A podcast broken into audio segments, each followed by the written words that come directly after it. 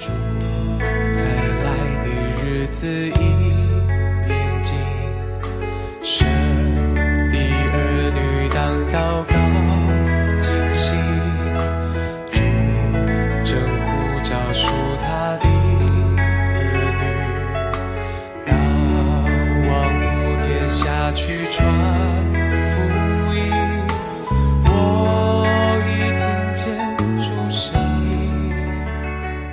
亲爱的弟兄姐妹，早安！各位好朋友，大家好。好像我们读了参孙的故事，让我们觉得越来越紧张。他还会有什么样的变化呢？今天我们要来读士师记第十五章九到二十节。非西利士人上去安营在犹大，布散在利西。犹大人说：“你们为何上来攻击我们呢？”他们说：“我们上来是要捆绑参孙，他向我们怎样行，我们也要向他怎样行。”于是有三千犹大人下到以坦盘的穴内，对参孙说：“非利士人辖制我们，你不知道吗？你向我们行的是什么事呢？”他回答说：“他们向我怎样行，我也要向他们怎样行。”犹大人对他说：“我们下来是要捆绑你，将你交在非利士人手中。”参孙说：“你们要向我起誓，应承你们自己不害死我。”他们说：“我们断不杀你，只要将你捆绑交在非利士人的手中。”于是用两条新绳捆绑参孙，将他从以坦盘带上去。参孙到了利西，非利士人都迎着喧嚷。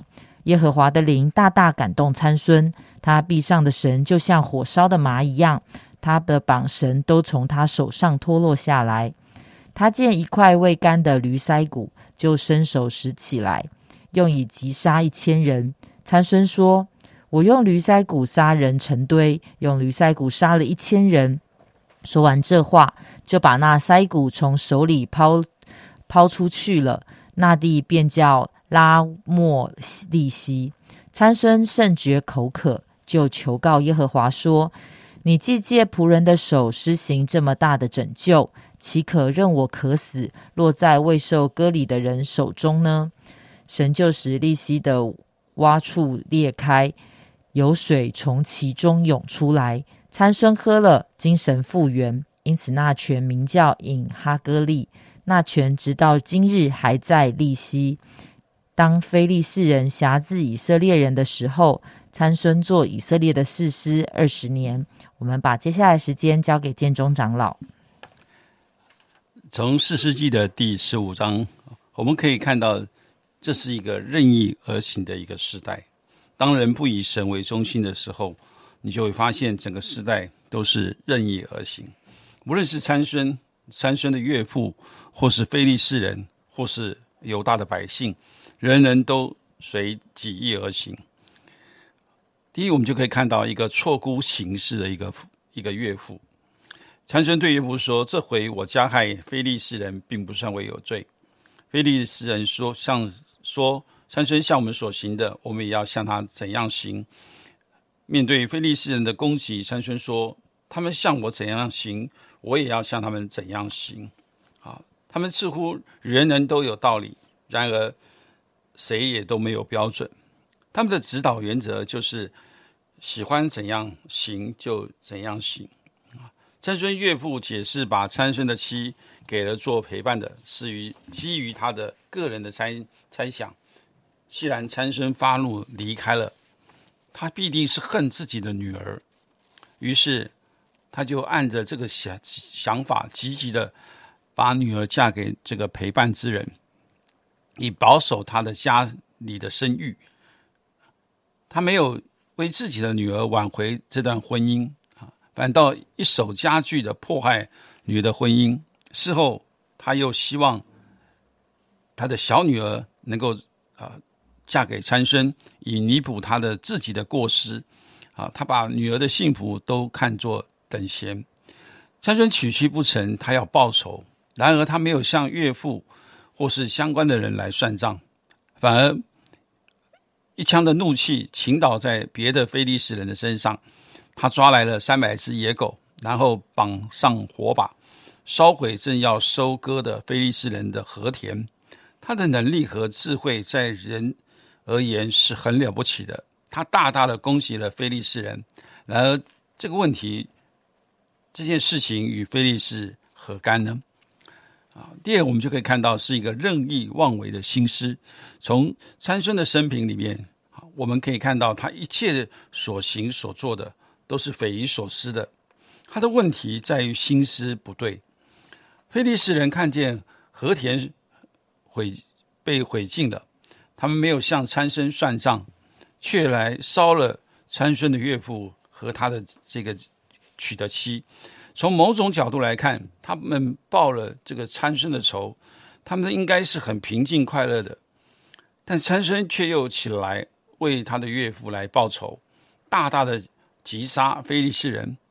非利士人连群结队的要来抓参孙，他们却向犹大安营，威吓犹大人要交出参孙，而犹大的三千勇士就来。他们不是对付外邦人。他们却是起来要抓保护他们的参孙。换言之，参孙的行为常以一己的心意，想要怎样做就怎样做。犹大的百姓也是任意而行，竟要捆绑民族的事师，要送给非利士人。那这是我们非常难想象的。参孙到了利西，非利士人都迎着喧嚷，耶和华的灵大大感动参孙。他臂上的绳就像火麻烧的麻一样，他的绑绳都从手中脱落下来。当参孙到了利息，耶和华的灵大大感动他。换句话说，以参孙的日常生活，并不是常常有这样的感动。当仇敌来到四面围绕，当参孙的生命受到威胁的时候，神的灵就大大的工作，参孙就得着这样的能力。保护自己，击杀仇敌。他见一块未干的驴腮骨，就伸手拾起来，用以击杀一千人。驴腮骨本是不洁的东西，以色列人也不会碰触这个死尸的骨头。做拿西尔人的参孙更不应该碰触。然而参孙随从随手就拿起来，来神的灵就与他同在，大大的激动他，使他击杀了一千个非利士人。参孙甚觉口渴，就求告耶和华说：“你既借仆人的手施行这么大的拯救，岂可任我渴死，落在未受割礼的人中呢？”参孙做事师二十年，这是他第一次向神来呼求，最后一次就是他在死前的呼求。他呼求神的目的是为了来救他自己。不容让自己死在非利士人的手中。神回应了参孙的祷告，神就使利息的洼处裂开，有水从其中涌出来。参孙喝了，精神复原，因此那泉叫名叫引哈戈利。那泉直到今日今日还在利息。引哈戈利的意思就是回应之泉。参孙的一生都是任意而行。但神是他的所拣选的。每当他遇到危险时，神的拯救就临到。参孙的形式总是一半对一半错。他有无穷的能力，他起来攻击非利士人是神的心意。然而他的一生常沾染不洁，满有情欲的和情绪。然而神仍然使用他做事实二十年。但参孙。的不洁使他失去了事实应有的荣耀与平安，更没有办法带领百姓来归向耶和华。参孙的时代，百姓并没有享受事实的太平盛世。参孙并没有带领百姓来敬拜神，因为他的心被世界所充满。拿西尔人就是要分别为圣，做神的器皿，让神的生命从这个人的身上流露出来，与这个世界有分别。神在参孙的出生以前，已经一再说明，要他终身做拿西尔人，要从世界分别出来，盼望我们的生命也因着神从世界分别出来，单单为神而活。谢谢建中长老的分享。好像真的，当我们读到了第五十五章，我们真的感受得到，在整个四师四师记的这样的一个时期呢，是非常的黑暗跟混乱的时期。好像在前面，在四师记的开始，我们也提到，好像我们会看见每一个士师，从一开始的士师，他们的生命德性是还不错的，没有什么太大的过失。但是越到后面，一直到残孙的时候，我们看见他一个生命中这样的一个软弱，好像整个世界也是如此。所以就是你怎么待我，我们也怎么样待你。好像他们这样子的一个互相的攻击，就让我们想到，真的好像整个四世纪的一个呃最后一章的最后一节提到说，那时以色列中没有王，个人任意而行。